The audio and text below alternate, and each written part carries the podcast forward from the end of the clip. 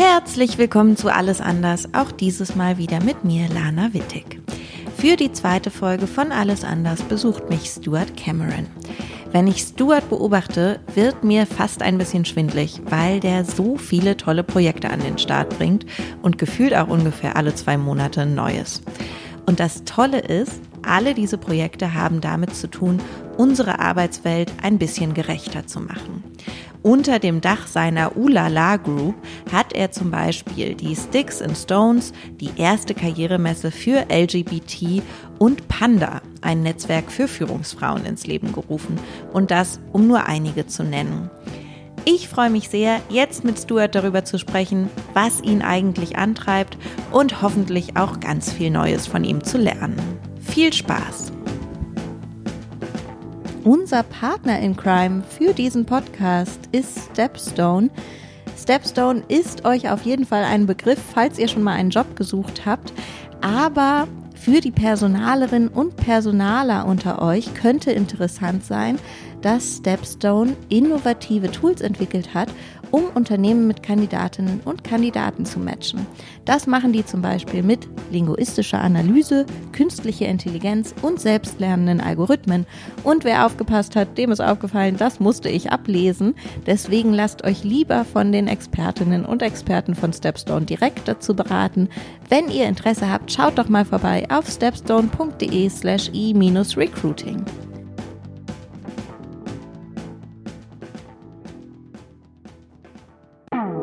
Alles anders? New Work kann doch wohl jeder. Ich würde auch gerne mal vom Strand arbeiten. Wir sind doch alle voll diverse. Etwas ganz Kluges mit Change Management. Ich denke, Flexibilität ist wichtig. Also ein Kickertisch ist absolut notwendig. New Work, Gehaltstransparenz, Recruiting, Work-Life-Balance. Alles anders. Hallo Stuart. Hallo, ich grüße dich. Herzlich willkommen. Ähm, ich habe dich vor ein paar Jahren auf einer Konferenz, ich glaube, es ging um Employer Branding, ich weiß es nicht mehr genau, da habe ich dich sprechen hören und du hast ähm, über deine ganz persönliche Geschichte und dein Outing gesprochen mhm. ähm, und hast darüber dann irgendwie auch die Brücke gekriegt, natürlich zu allem, was du machst. Und ich fand es damals total inspirierend, weil ja deine, wirklich deine Geschichte ist so auch irgendwie Basis für alles, was du jetzt beruflich machst, ne? Kann man so sagen, ja. Magst du noch mal ganz kurz erzählen, weil ich, äh, ich möchte das nicht erzählen, weil es ja deine Geschichte ist und du kannst es ähm, sicher besser. Okay, ich werde es allerdings ein bisschen abkürzen, weil sonst haben wir keine Zeit, über die anderen Fragen zu sprechen. Ähm, ja, also eigentlich hat es damit alles angefangen, dass ich ungefähr mit 10, 12 Jahren habe ich festgestellt, äh, das, was ich eigentlich toll finde, und zwar Jungs, nicht so gut ankommt bei meinen Mitschülern und habe dann erfahren, dass ich das, ähm, das nennt sich schwul und das ist nicht cool. Also zumindest war das bei mir in der Klasse nicht und es war ein ziemlicher Schock, weil ich gedacht habe, bis zu dem Moment ist das doch eigentlich alles ganz fein. Ich finde halt Jungs interessanter als Mädchen. Aber habe halt festgestellt, dem ist eben nicht so. Und ähm, ich sollte hier aufpassen, was ich jetzt sage. Und wenn die Leute jetzt mitbekommen würden, dass ich das bin, würde ich wahrscheinlich Probleme bekommen, ausgegrenzt werden etc., weil einfach gemerkt habe, das findet hier absolut niemand cool. Und ich kannte auch niemanden, der so ist wie ich. Ähm, und habe dann einfach mal beschlossen für mich, dass ich mich zurückziehe. Ähm, und erstmal still, still zu sein zu dem Thema. Das hat sich leider nicht sehr positiv ausgewirkt, weil ich mich dadurch nicht nur zurückgezogen habe, sondern ich wurde eigentlich ziemlich aggressiv. Ähm, ich bin, äh, das hat sich darin geäußert, dass ich in der Klasse ähm, sehr unartig war, sagen wir das mal so. Ich hatte viele Probleme mit den Lehrern. Ich habe Klassenverweise bekommen, Schulverweise. Ähm, ich habe mich mit Lehrern angebrüllt. Ähm, ich habe in der Freizeit geklaut. Ähm, ich bin in Wohnungen eingebrochen. Ich war äh, ein wirkliches Arschlochkind zu dieser Zeit. Ähm, und ich habe natürlich eins gemacht. Ich habe sämtliche Leute, die irgendwie schwach ausgeschaut haben, ähm, gesagt, die sind doch schwul, die sind lesbisch, das ist ein Homo. Und habe einfach, was sehr viele Schwule machen, die halt im Closet waren oder sind, ähm, einfach diese Aggression, die eigentlich gegen mich gerichtet ist, auf andere abgezählt, sodass einfach die Leute nicht ahnen können, dass ich das bin. Und dann ungefähr mit 15 Jahren ähm, hat sich dann meine beste Freundin vor mir geoutet beim Mittagessen. Ähm, das war ein kurzer Schockmoment. Wir, wir haben gegessen bei ihr zu Hause, bei ihren Eltern und sie hat mir bloß gesagt, Stuart, ich muss dir jetzt einfach was sagen. Und ich kenne sie seit ich drei Jahre alt bin und die letzten dann fünf Jahre davon haben wir fast jeden Tag miteinander verbracht. Und dann sagt ihr mir halt wirklich beim Mittagessen so, du Stuart, ich muss dir was sagen. Ich, ich hoffe, das ist jetzt okay für dich und so, aber ähm, ich stehe halt auf Frauen. Und ich nur, mhm, okay, ja. Was gibt's denn als Nachspeise? Und, und äh, meine Freundin war davon irritiert von dieser Antwort, weil sie ja mich erkannte und wusste, wie ich eigentlich gegenüber diesem Thema stehe. Ähm, und das war für mich einfach ein mega Schock, weil auf einmal outet sich hier der Mensch, den ich eigentlich am meisten gedacht habe zu kennen, als, als lesbisch. Und das war auf der einen Seite ein Riesenschock, weil ich mir gedacht, oh Gott, nicht, dass es jetzt auch vielleicht auch mich gleich durchschaut. Und auf der anderen Seite war das natürlich aber auch wahnsinnig toll, weil das das erste Mal in meinem Leben ein Mensch war da draußen, der halt auch so tickt wie ich. Aber war das denn nicht so ein automatischer Türöffner für dich, dass du so dachtest, ah, das ist mein Moment, jetzt sage ich es auch? Ja, ich hätte es gerne gemacht, aber nachdem ich mich ja zu diesem Moment noch so sehr gehasst habe und dieses Thema so weit von mir gehalten habe, konnte ich das nicht. Das hat mich komplett überfordert und habe ihr auf ungefähr eine Woche später gesagt, du, ich, ich muss dir auch was sagen. Aber sie hat mit nichts gerechnet, sie wusste nicht, was hier los ist. Und äh, da gingen Monate fort. Nein, es, es, Monate hat es gedauert, äh, bis ich immer, bis ich immer wieder gesagt habe, Sabine, da gibt es etwas, was ich dir sagen muss, aber ich weiß nicht, wie ich sagen kann. Und sie hat mich immer in Ruhe gelassen und dann wirklich ein komplettes Jahr später erst ähm, hat sie dann auch gesagt, Stuart, komm, wir müssen jetzt mal miteinander reden. Was ist das denn? Und dann habe ich dann zu ihr gesagt, okay, ich kann es nicht sagen, aber du kannst es erraten. Und dann hat sie halt geraten und hat dann gemeint, okay, hast du Krebs? Ähm, trennen sich deine Eltern? Ähm, hast du, was hast du für einen anderen Mist gebaut, den ich nicht weiß? Aber auch krass, ne, dass das alles so unglaublich negative Vermutungen waren, ja. die sie hat. Also ja wirklich so Katastrophenszenarien. Absolute irgendwie. Katastrophen. Sie hat auch mal gesagt, ob ich auf einmal auf Tiere stehe. Also, wo ich mir auch gedacht habe, ah, okay, wie kommst du denn jetzt darauf? Ähm, äh, und es hat eine Zeit gedauert, aber sie ist natürlich überhaupt nicht drauf gekommen, ähm, was man vielleicht jetzt nicht mehr vorstellen kann, aber damals war ich halt so ein kleiner Möchtegern-Gangster, da hast du das vielleicht nicht geahnt. Äh, geahnt. Und dann habe ich ihr einfach, ich habe sie in die Augen äh, geschaut und äh, sie gefragt, Sabine, was ist das, was du niemals von mir denken würdest? Und dann schaut sie mich an, fängt das Lachen an und sagt, du bist schwul. Und in dem Moment, das, sie sagt das, ich war nur noch still und auf einmal sind die Tränen rausgesprungen aus meinem Gesicht. Also ich wirklich wie ein Wasserfall musste ich anfangen zu heulen, weil es das erste Mal war natürlich, ein Mensch wusste das jetzt von meinem Geheimnis, was ich jetzt Jahre versteckt habe. Und was macht sie? Sie schaut mich kurz an, äh, hört auf zu lachen, ist ganz irritiert, merkt, oh, das stimmt. Und was macht sie? Sie haut mir eine runter. und dann war auch ganz schnell Schluss mit dem Heulen und ich habe sie natürlich auch fragend angeschaut, warum das jetzt? Und sie so nur, ich habe dir vor einem Jahr gesagt, dass ich lesbisch bin und habe mir fast in die Hosenzwingen gemacht und du lässt mich jetzt ein Jahr lang warten, bis du das sagst. Wie kannst du nur? Mir hättest du es doch sagen können. Und dann haben wir beide gemeinsam geheult. Es war wunder, wunder, wunderschön und ich konnte das erste Mal, wie gesagt, dann drüber sprechen und das war ein riesen wie heißt das, ein Riesenstein vom Herzen, der gefallen ist, oder von meiner Seele besser gesagt. Das war das wahnsinniges Gefühl. Und ja, so das war dann tatsächlich das erste Mal, wo ich mich geoutet habe. Und ich kann sagen, äh, mit diesem Moment an hat sich mein Leben um 180 Grad gedreht und ich bin wirklich, man kann es sagen, ein guter Mensch geworden. Ne? Und alles, was äh, davor passiert ist mit dem Clown, mit den Einbrechen, mit böser Mensch sein etc., das hat sich alles innerhalb von einem halben Jahr verändert und ähm, das äh, vom, vom Schulschlechtesten zum Schulbesten innerhalb von, ja, das waren dann neun Monate allerdings, hat ein bisschen gedauert. ähm, aber es hat sich wirklich sehr positiv geändert, ähm, als ich da mich das erste Mal geoutet habe. Ja, und du hast ja ähm, gerade gesagt, vom Schulschlechtesten zum Schulbesten. Also es hat sich ja auch direkt auf deine Leistung, ne, auf deine ja. messbaren Leistungen ausgewirkt, Absolut. dass du halt nicht sein konntest, wer du mhm. eigentlich bist. Ähm, das ist jetzt ein bisschen vorgegriffen, aber das ist ja was, was du auch schon, was ich öfter gelesen habe von dir, dass das einfach auch sowas im Berufsleben ist, woran mhm. Leute dann sehr viel, worunter Leute dann leiden, dass die einfach so beschäftigt damit mhm. sind, zu verstecken, wer sie sind und so Mechanismen zu entwickeln. Ne? Und man verstrickt sich dann wahrscheinlich auch in irgendeine Form von Lüge oder so hier und da, um einfach vor Kollegen und Kolleginnen zu verbergen, mhm. ich bin diese Person ähm, dass dann auch die Leistungen darunter leiden. Absolut. Ähm, Clau Claudia Woody, ähm, die arbeitet bei IBM, die hat mal einen schönen Vortrag dazu gehalten äh, mit dem Titel äh, The Cost of Thinking Twice. Ähm, äh, und hat dazu eine Analyse gemacht, wo man wirklich genau sehen konnte, wie, wie schädlich das auch für Unternehmen ist, ähm, wenn Mitarbeiter sie nicht selbst sein können und sie müssen einen Teil ihrer Identität verstecken. Und das ist, kostet so viel Energie und Zeit, dass sich das absolut negativ auf, die, ja, auf den Beruf auswirkt und damit halt auch auf das Unternehmen. Und deswegen ist es, sagen wir auch immer, wie wichtig das ist für die Unternehmen, dass sie tatsächlich ein Umfeld schaffen, wo jeder so sein kann, wie er ist und keine Angst haben muss, bloß weil er sich dann outet irgendwann mal dass es dann negative Konsequenzen für die Person äh, zu tun hat. Ist ein großes, großes Thema. Da werden wir bestimmt jetzt gleich nochmal ein bisschen drüber mhm. sprechen. Aber es ist auf alle Fälle so, wenn du so sein kannst, wie du bist, veränderst du dich zum einen mal auf alle Fälle wesentlich positiver. Du bist, du bist ein anderer Mensch, wenn du wirklich out sein kannst. Ähm, du genießt das Leben auf einmal. Das kann man sich nicht vorstellen, wenn man das vorher nicht hatte. Und ähm, ja, ich bin nicht das einzige Beispiel. Ich kenne viele Leute, die tatsächlich nach ihrem Outing ähm, viel freier wurden, äh, einfach das Leben sich teilweise wirklich um 180 Grad gedreht hat. Ob das die Freunde waren, mit denen man da noch zusammen war oder ähm, ja, welchen Job man gemacht hat. Ähm, überhaupt die Freundin hat man vielleicht verabschiedet und dann gab es dann den ersten Freund und so. Also es ist, ähm, ich kann es nur empfehlen, ähm, out zu sein, es macht sehr glücklich. Sehr gut.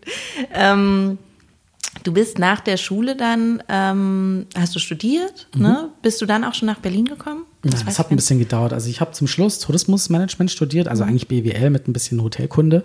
Ähm, äh, aber das war, meine Herren, wann war denn das? Hm, so alt bist du nicht. oh ja, hm, gut, sprechen wir nicht darüber. ähm, ich weiß es gar nicht mehr. Also ich habe tatsächlich irgendwann Tourismusmanagement mhm. studiert, war in dem, während dem Studio einmal ganz kurz in Berlin. Mhm. Ähm, ein Semester war ich noch in London und dann bin ich aber auch wieder zurückgegangen nach München und ich bin tatsächlich nach Berlin erst gekommen vor zehn Jahren. Mhm. Ähm, also ich feiere auch, ähm, ich glaube im Februar dann zehnjähriges hier in Berlin. Vielleicht kann ich dann endlich behaupten, dass ich jetzt endlich mal ein echter Berliner bin. Uh, das ist ein Streitthema. Uh, ich, bin ja, ich bin ja echte Berlinerin. Ah, mein Freund auch. und, ähm, und ich weiß nicht, warum die ganzen Zugezogenen immer denken, ab Jahr X sind sie dann echte Berliner. Ich, ich würde das so nicht. nicht unterschreiben wollen. Wir wollen einfach dazu gehören, vor allem wenn man aus Bayern kommt. Ja, ähm, okay. ich gebe die bayerische Staatsangehörigkeit ab und nehme die Berliner an. Okay, gut, aber du hast, ähm, du hast im Studium irgendwann natürlich auch überlegt, was, was mache ich jetzt beruflich? Und ähm, da hat auch irgendwie deine sexi sexuelle Orientierung wieder mit reingespielt. Ne? Mhm. Du wolltest wissen, bei welchem Arbeitgeber bin ich eigentlich gut aufgehoben und hattest keinen Weg, das rauszufinden? Wie war genau, das? das war damals sehr schwer. Also ich habe natürlich nach meinem Outing, gab es ja, man outet sich nicht nur einmal, sondern eigentlich tausendmal in seinem Leben. Ähm, aber privat ging es dann, dann schon sehr gut, Eltern, Freunde etc., ich kürze das ab. Ähm, aber beruflich war das dann wieder, okay, jetzt geht es mir privat ganz gut, aber wie ist denn das jetzt eigentlich in, ja, bei meiner Karriere im Beruf? Ähm, kann ich da offen sein? Und das sind ja viele, viele, viele Kollegen, die man da hat und man will es ja nicht jedem ähm, mitteilen, aber sobald das jemand weiß, dass man ähm, schwul-lesbisch ist, gerade im konservativen Unternehmen oder wo das nicht offen ist, dann wissen das in relativ kurzer Zeit wirklich alle Mitarbeiter. Und so ging es mir auch äh, bei meinem Arbeitgeber beim Mediamarkt, als ich das, äh, das war noch vor meinem Studium, Dort habe ich eine Lehre gemacht und da hat man das auf äh, einmal herausgefunden, dass ich mhm. das bin. Und das hat sich dann sehr negativ geäußert, dass ich auf einmal an meinem Auto Kratzspuren hatte, was auf dem Mitarbeiterparkplatz war. Die Leute haben hinter meinem Rücken gesagt, die Schwuchtel soll doch mal bitte die Faxgeräte holen. Ähm, es gab Leute, die sich gar nicht mehr mit mir unterhalten haben. Ähm, dann wurde ich bezichtet, dass ich im Unternehmen klaue, was für mich doppelt so schlimm war, weil ich ja, als ich jung war, tatsächlich gemacht habe, aber dann halt eben nicht mehr. Und das war schon wirklich richtig, richtig schlimm. Und ich habe auch einen Tag nach meiner Lehre sofort aufgehört, weil ich niemals wieder mehr in so einem Unternehmen arbeiten wollen würde, wo man halt nicht unterstützt wird, wenn man halt LGBT ist. Hast du damals irgendwie mit einem Vorgesetzten, mit, da hat man ja einen Ausbilder in der Lehre oder Mhm. eine Ausbilderin, gab es irgendwen, an den du dich wenden konntest? Nein. Also das Unternehmen damals äh, hatte überhaupt keine Ahnung, wie man mit diesem Thema umzugehen hat. Also generell Thema Diversity war in keinem Unternehmen bis, bis zu diesem Zeitpunkt ein Thema. Und da gab es keine Ansprechpartner, es gab keine Regelung, gar nichts. Und ähm, es wusste dann der Geschäftsführer davon, weil ich mich dann tatsächlich ihm auch geoutet habe. Und als ich mich dann geoutet habe, wusste es wirklich am nächsten Tag das ganze Unternehmen. Ähm, äh, und das war ab dann fast die Hölle. Oh Mann, aber ich frage mich immer, ich glaube halt hier so in Berlin, in den Großstädten generell sind wir ein bisschen in so einer Blase auch, ne, wo irgendwie ähm, man ja auch oft vergisst, dass das ein Problem ist, einfach für viele Leute, ne? Und in vielen Unternehmen und in vielen Lebenssituationen, dass einfach, dass es eine unglaubliche Diskriminierung gibt und ja auch super viel Gewalt und so, ne? Also das ist was, was ich mir schon ähm, einfach immer wieder hervorrufen muss, weil es in meinem Alltag, in meinem um in meinem Umfeld überhaupt nicht vorkommt. Ne? Also da muss ich schon einfach, da muss ich, äh, da muss ich ein bisschen wirklich mein, mein, meine Gedanken ähm, aufs Thema bringen. Ne? Und ähm, ich frage mich dann aber, wenn du sowas erzählst, wie geht man dann als Arbeitgeber richtig damit um? Klar, man braucht irgendwie Strukturen, man braucht eine Instanz, an die man sich wenden kann als Betroffener oder Betroffene. Aber das ändert ja nichts in den Köpfen von denen, die dann auf dem Parkplatz irgendwie äh, an dein Auto gehen oder irgendwie hinter deinem Rücken reden oder so, ne? Hast du da, also was, was sagst du dazu? Was würdest du sagen, macht was? Weil das ist ja ein gesellschaftliches Problem im Endeffekt und nicht unbedingt eins, was da in der Situation im Unternehmen gelöst werden kann. Man kann zum einen schon mal sagen, dass sich das alles wesentlich verbessert hat. Also damals, das ist ja jetzt ähm, fast schon, ich will es gar nicht sagen, aber fast 20 Jahre her, ähm, äh, da waren die Zeiten noch ein bisschen anders. Und in, gerade in den letzten zehn Jahren hat sich ganz viel bewegt und viel mehr Unternehmen haben auch das Thema Diversity Management und Inclusion verstanden ne, und setzen das nach und nach um. Auch wenn es bisher noch hauptsächlich die großen Unternehmen sind, aber mehr und mehr Unternehmen verstehen einfach den Sinn davon und dass das alles, was, dass das gut ist. Auch die Gesellschaft hat sich ähm, weiterentwickelt, sodass es auch generell offener geworden ist als früher, dass dieses Thema auch präsenter ist, ob es in den Medien ist, auf der Straße, im Alltag, ist es einfach doch angekommen mittlerweile. Ähm, nichtsdestotrotz, genau was du gesagt hast, ähm, es, es gibt nach wie vor Diskriminierung, ähm, privat wie beruflich. Also auch hier in unserem tollen, äh, toleranten Berlin ist es so, dass es gerade die Statistiken hier sagen, dass allein letztes Jahr über 400 Übergriffe waren ähm, an LGBTs nur, also nur, dass die halt Händchen gehalten haben oder sich geküsst haben auf der Straße, wurden sie angespuckt, getreten oder geschlagen. Ne? Und das waren, und das sind Zahlen, die halt gemeldet worden sind. Die meisten, ähm, das ist egal, ob man LGBT ist, eine Frau ist, andere Minderheiten etc., die gehen nicht unbedingt immer gerne zur Polizei. Deswegen die Dunkelziffer ist auf alle Fälle höher. Ähm, das ist das eine, äh, dass es natürlich leider auch selbst in so einer großen Stadt ähm, nicht 100% sicher ist. Und am Arbeitsplatz ist es auch nach wie vor so, dass wir bis zum heutigen Tage immer wieder mitbekommen, dass Unternehmen und im Unternehmen halt ähm, gemobbt werden. Und das ist jetzt auch egal, ob Sexismus, ähm, Homophobie, Rassismus, das ist leider noch in der beruflichen Welt so. Ähm, teilweise ist es mittlerweile schwieriger geworden, diese Leute auch wirklich zu, zu catchen, zu fangen, weil auch, ähm, weil es mittlerweile ja auch nicht mehr, man kann das nicht mehr so einfach sagen. Also Schwulenwitze, Frauenwitze oder sowas, man hat halt mittlerweile mitbekommen, man kann das nicht mehr so machen. Deswegen, die Diskriminierung verschiebt sich gerade so ein bisschen äh, ins, ins, Hinterzimmer. Die Leute sprechen das halt nicht mehr direkt an. Die Gedanken sind allerdings noch da. Und das ist dann immer ein bisschen schwierig, da nachzuweisen, warum habe ich jetzt die Beförderung nicht bekommen, warum bin ich jetzt versetzt worden, warum jenes dieses, lag das jetzt damit zusammen, dass ich jetzt LGBT bin oder dass ich eine Frau bin. Und das ist, wird jetzt echt schwieriger nachzuweisen, was auch wieder ein Problem ist, halt um Recht zu bekommen, wenn man tatsächlich dann auch sagt, hey, ich bin nicht genommen worden, weil ich LGBT bin. Gerade die letzten Zahlen von der OECD haben zum Beispiel angegeben, OECD, das ist eine große Studie, international, ähm, sehr anerkennend, äh, nicht, also nicht sehr anerkennend, sie ist anerkannt, also sie ist anerkannt, richtig. Und ähm, da hat man zum Beispiel alleine letztes Jahr herausgefunden, dass, ähm, fünf, dass LGBT 50 Prozent weniger Chancen haben, zu einem Vorstellungstermin eingeladen zu werden. Also nur für ein Jobinterview hast du 50 Prozent weniger Chancen, nur weil du LGBT bist. Ähm, das heißt also, ähm, wir reden ja, in Deutschland ist das ja einfach immer noch nicht so weit, ne, in Amerika und, in anderen Ländern schon viel weiter, dass man einfach wirklich ähm, so fast anonymisierte Bewerbungen schickt, ne? Genderneutrale Bewerbungen, auf jeden Fall kein Foto und so weiter. Wäre das was, was du hier auch sehen würdest als hilfreiche Maßnahme? Jein. Ich kenne Unternehmen, die so etwas anwenden, aber irgendwann ist es dann doch so, dass sich die Personen im echten Leben begegnen und dann hören wir mit unserem Bias ja nicht auf. Also jeder von mhm. uns hat ja Biases ohne Ende, jeder bis zu, ich glaube, 1000 Stück. Und die können wir uns zwar bewusst machen, aber auch das ist eine ganz schön schwierige Aufgabe von uns. Und es ist halt leider so, dass ähm, gerade das Thema Diversity, was ja eigentlich Unternehmen einführen sollen, ist einfach mal ein Thema, was sehr schmerzt. Diversity macht eigentlich gar keinen Spaß. Es tut weh, ähm, weil es ja eigentlich heißt, wir sollen Leute einstellen, die auch anderer Meinungen sind. Und äh, was ist, was wir, also was was ist, was der Mensch am meisten mag? Äh, Leute, die ähnlich sind wie einer und die gleiche Meinungen haben. Und die Leute sind uns sympathisch.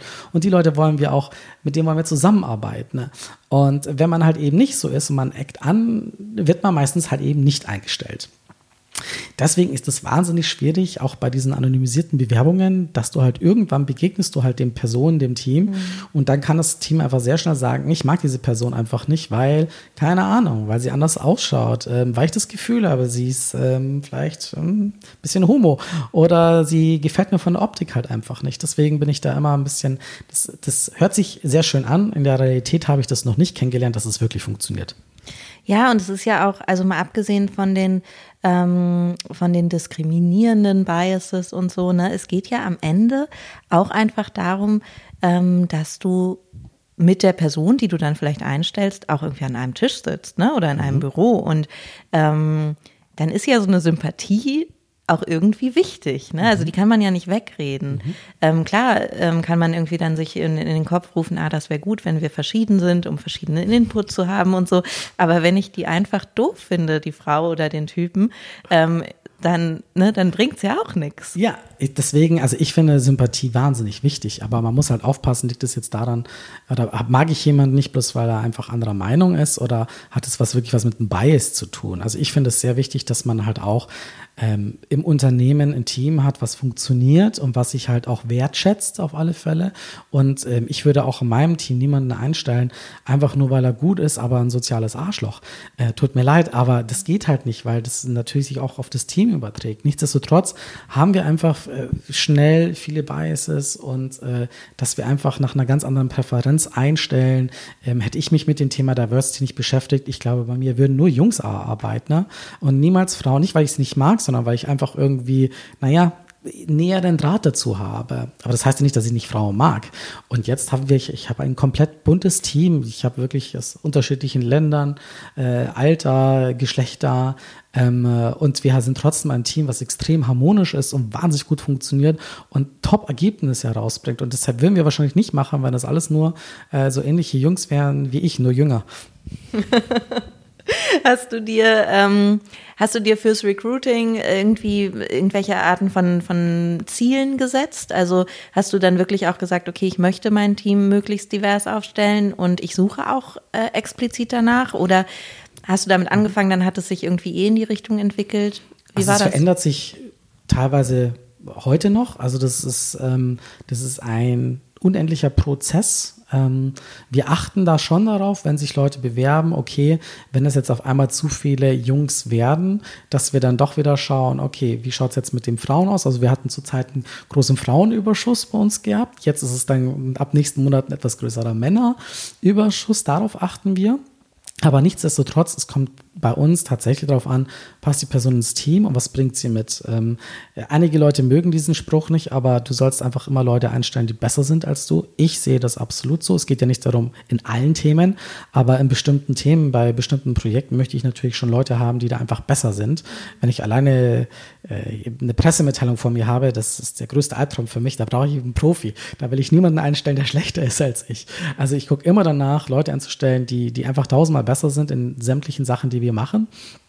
Aber sie müssen auch in dieses Team hineinpassen. Und wenn ich das Gefühl habe, hier, ähm, das wird jetzt hier irgendwie alles ein bisschen zu homogen, dann achten wir doch darauf, ähm, okay, dann bei der nächsten Einstellung muss das halt jetzt eine, ähm, ja, eine Frau zum Beispiel wieder sein. Ja. Ähm, eine Sache gibt es, wo ich aber einen großen Unterschied mache. Ähm, und zwar, ähm, ich hab, wir haben eine Frage gestellt, also wir haben ähm, neben vielen, vielen LGBT LGBT-Projekten, die wir machen, da werden wir ja wahrscheinlich noch drüber sprechen, machen wir einen sogenannten LGBT Leadership Contest, der, der nennt sich Rahmen. Und äh, da muss man sich bewerben mit CV, äh, Empfehlung schreiben und man muss ein Interview führen, ein Video-Interview. Und bei diesem Interview stellen wir verschiedene Fragen. Und eine Frage ist davon immer, ähm, und zwar, wenn du zwei Kandidaten vor dir hast, ähm, die sich für den Job bewerben und beide Kandidaten haben eigentlich den gleichen Lebenslauf und die gleichen Skills. Das Team hat die kennengelernt und sie sind äh, super, super mega. Das Team liebt sie ohne Ende und sie können sich gar nicht entscheiden, für wen, ähm, für wen sie sich entscheiden würden. Und ganz kurz beim Schluss des Tages outet sich eine Person als homosexuell. Und du musst jetzt dann entscheiden, als, äh, als Kandidat, als Bewerber, welche Person würdest du jetzt einstellen? Also würdest du die Person einstellen, die sich jetzt quasi geoutet hat oder die nichts gesagt hat? Und das ist sehr interessant, weil ich habe da jetzt schon über 1000 Antworten davon gehört und ich kann sagen, ähm, LGBTs versuchen sehr fair zu sein. Das bedeutet, sie schauen immer noch mal, auch wenn wir ihnen sagen, nein, du kannst nicht noch mal die Person einladen, du kannst nicht noch mal ein Assessment Center machen oder noch mal fragen, geht gar nicht, du musst jetzt eine Entscheidung treffen, versuchen sie immer noch zu sagen, na, ich würde es trotzdem gerne versuchen, ich würde gerne noch mal mit meinem Team darüber sprechen und versuchen immer zu sagen, ich möchte diese Person nicht einstellen, einfach nur, weil sie sich geoutet hat sagt die Mehrheit. Ein paar der Kandidaten sagt dann doch sehr wohl, nein, ich würde die LGBT-Person nehmen. Unterschiedliche Gründe. Ähm, weil sie dann sagen zum Beispiel, ja, die Person, entweder sie tut mir leid, haben wir gehört, das finde ich jetzt keine gute Entscheidung, oder ähm, ich glaube, ich verstehe mich ganz gut mit dieser Person, weil ich selber LGBT bin, da sage ich auch, naja, das ist jetzt auch wieder ein bisschen Bias ge ähm, gesehen. Und äh, eine Person, die das ganz gut beantwortet hat, ich hat gesagt, ich würde die Person einstellen, ähm, weil ich äh, davon ausgehe, dass die normalerweise einen Job äh, weniger Chancen hat als eine Hetero-Person. Zum einen, und ich würde sie nur nicht einstellen, wenn in meinem Team die Mehrheit LGBT sind. Dann würde ich es nicht machen. Aber wenn mein Team das nicht ist, äh, würde ich diese Person dann einstellen. Und da finde ich, ist was dran. Und da sage ich nämlich auch, wenn ich im Unternehmen bin, und die Mehrheit ist nicht LGBT und dann, dann bewirbt sich halt eben jemand, wo, wo man sagt, okay, die sind eigentlich fast gleich und sie outet sich als LGBT, würde ich diese Person nehmen. Einfach nur, weil ich weiß, wie stark LGBT im Berufsalltag auch diskriminiert werden. Wie schon gesagt, 50 Prozent weniger Chance für ein Jobinterview eingeladen zu werden. Du verdienst, ähm, ich glaube, es sind 6 Prozent weniger als Heterosexuelle. Du hast 16 Prozent weniger Chancen, in eine Führungsposition zu, äh, zu kommen. Das sind alles Zahlen, wo wir sagen, okay, äh, an der Stelle würde ich dann doch eine positive Diskriminierung machen. Deswegen auch in meinem Unternehmen sind tatsächlich 50 Prozent ähm, LGBT. Aber ich habe auch Heteros bei uns, die mitmachen. Ähm, ja, bei uns arbeiten auch Männer. Ja, toll, sehr stark. ähm, aber da, ja, da mache ich eine positive Diskriminierung. Aber wie, also äh, ich, ich finde das Thema super interessant, deswegen bleibe ich da gerade noch so drauf. Ähm, Fragt ihr das ab im Bewerbungsgespräch? Das darf Nein. man ja eigentlich nicht. Woher Nein. weißt du denn, also hat sich einfach so, ihr kriegt wahrscheinlich auch viele Bewerbungen von LGBTQ, ne? Ähm, ja. Einfach weil, also ich weiß, wir kriegen viele Bewerbungen von Frauen, ne? Das ist eine Zielgruppensache natürlich auch. Richtig. Ähm, und dann hat es sich einfach so ergeben, dass es 50-50 ist bei euch? Oder? Kann man so sagen. Ja, oder hast doch. du dann eine Vermutung im Bewerbungsgespräch? Auch. Oder okay.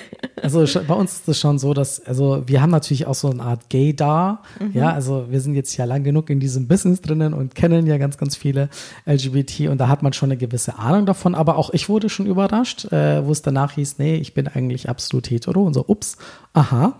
Aber man, man kann es zum einen ein bisschen herausfinden durch gewisse Fragen, die man stellt und zu wissen, was weiß denn die Person, äh, weil auch LGBT eine gewisse Sprache auch haben, ähm, die, die einfach nicht so geläufig ist für Heterosexuelle. Wenn man da eine Frage stellt und man bekommt eine falsche Antwort, dann weiß man, ah, okay, diese Person scheint hetero zu sein. Ähm, aber tatsächlich ist das einfach bei uns nicht, nicht entscheidend.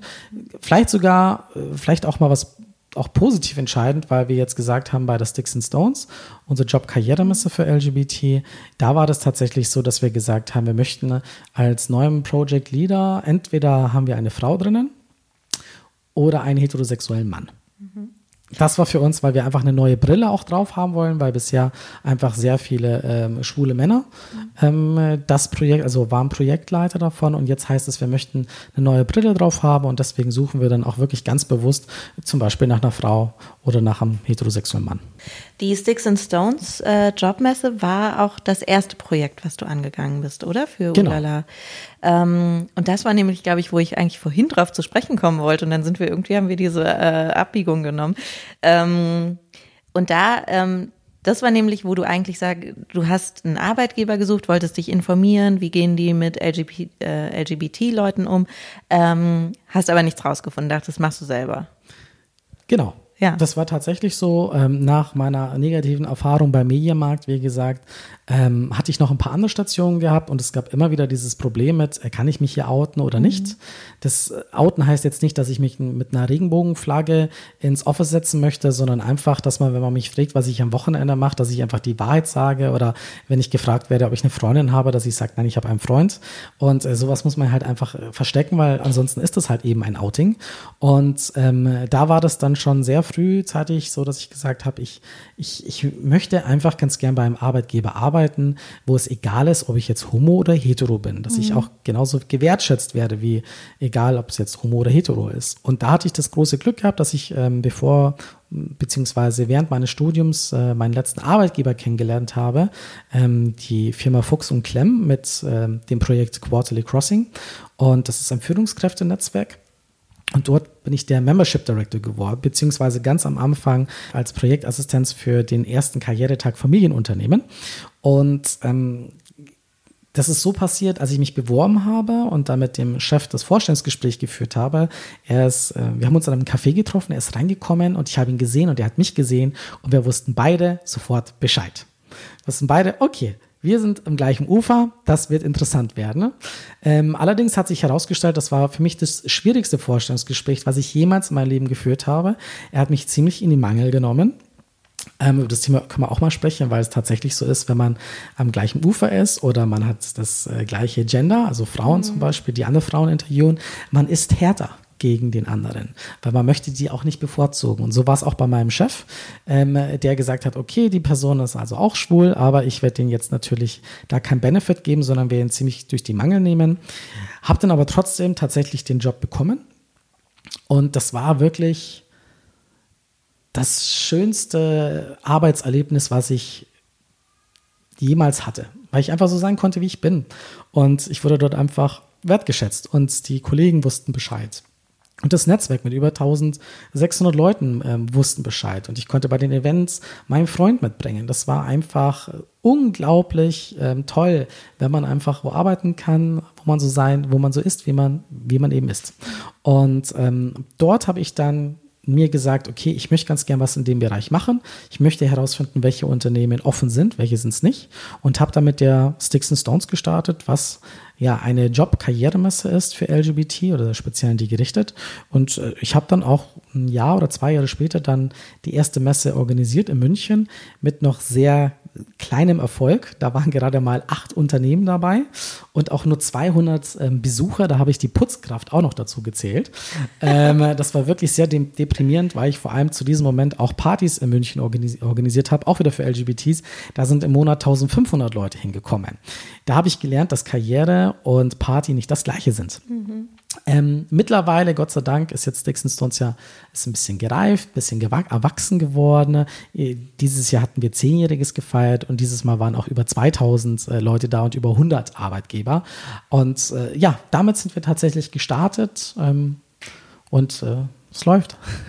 Und ihr macht aber inzwischen natürlich, also du hast ja äh, inzwischen so viele Unternehmungen sozusagen, die Projekte, ja. ähm, Projekte, Entschuldigung, ähm, die unter der Ulala Group laufen und die sind ja sehr spezialisiert. Ne? Also ihr macht was ähm, für Frauen, für Frauen in Führungspositionen, für Anwältinnen und so weiter. Ähm, kommt ihr euch da irgendwie gegenseitig manchmal in die Quere mit den Projekten? Überhaupt nicht. Also tatsächlich alle unsere Projekte ähm, ergänzen sich wunderbar. Ähm, man, kann es, man kann es unterteilen. Wir haben ähm, auf der einen Seite sehr viele Projekte, die sich wirklich nur an LGBT richten. Das ist wie jetzt die Sticks and Stones als Karrieremesse. Wir haben auch Unicorns in Tech. Das ist eine Tech-Community mit fast 4000 Mitgliedern. Wir haben, wie du schon gesagt hast, ein Juristennetzwerk LGBT. Das ist aber noch klein, da sind wir jetzt 400 Mitglieder. Dann haben wir ein Leadership-Netzwerk für LGBT. Da kommen wir jetzt an die 1000 Mitglieder ran. Ähm, dann haben wir ein Arbeitgebersiegel entwickelt, speziell für Unternehmen, wo sie sich zertifizieren lassen können als ein LGBT-freundliches Unternehmen. Ähm, und noch andere Sachen, vielleicht werden wir noch drüber sprechen. Und auf der anderen Seite, wie du schon gesagt hast, äh, haben wir das äh, Thema Frauen in Führung mit Panda. Ähm, da haben wir vor sechs Jahren einfach gesagt, okay, wir möchten einfach was für Frauen machen. Wir möchten ganz gerne mehr Frauen in Führung sehen, weil es davon viel zu wenige gibt und habe hab, ich dann mit äh, Isabel Heuer ähm, zusammen dann Panda gegründet und mittlerweile gibt es seit sechs Jahren. Wir haben jetzt auch über, glaube ich, 2000 Mitgliederinnen, machen im Jahr Ah, ich glaube, 15 Events von Wettbewerben bis zu Breakfast Clubs etc. und bringen da halt einfach die Frauen zusammen, Netzwerken mit denen und versuchen sie einfach weiterzubringen und dass sie natürlich in die nächsten Führungspositionen kommen. Das hat aber nichts mit LGBT zu tun, auch wenn dort äh, sehr viele ähm, LBT-Women natürlich auch dabei sind, queere Frauen. Ähm, aber das richtet sich an, an alle, jede Frau, die halt eben Ambitionen hat, eine Führungskarriere anzutreten. Und merkst du dann, also ähm, sicherlich, ich gehe davon aus, ihr arbeitet ja mit diesen Unternehmen auch ähm, wirtschaftlich zusammen, ne, die dann irgendwie ähm, entweder in eure, ähm, bei euren Contests mitmachen oder irgendwie in Programme reinkommen, so ein Siegel machen mit euch oder so. Merkst du, dass es Prioritäten bei den Unternehmen gibt? Sind Frauen zum Beispiel gerade noch das prioritäre Thema im Gegensatz zu LGBT?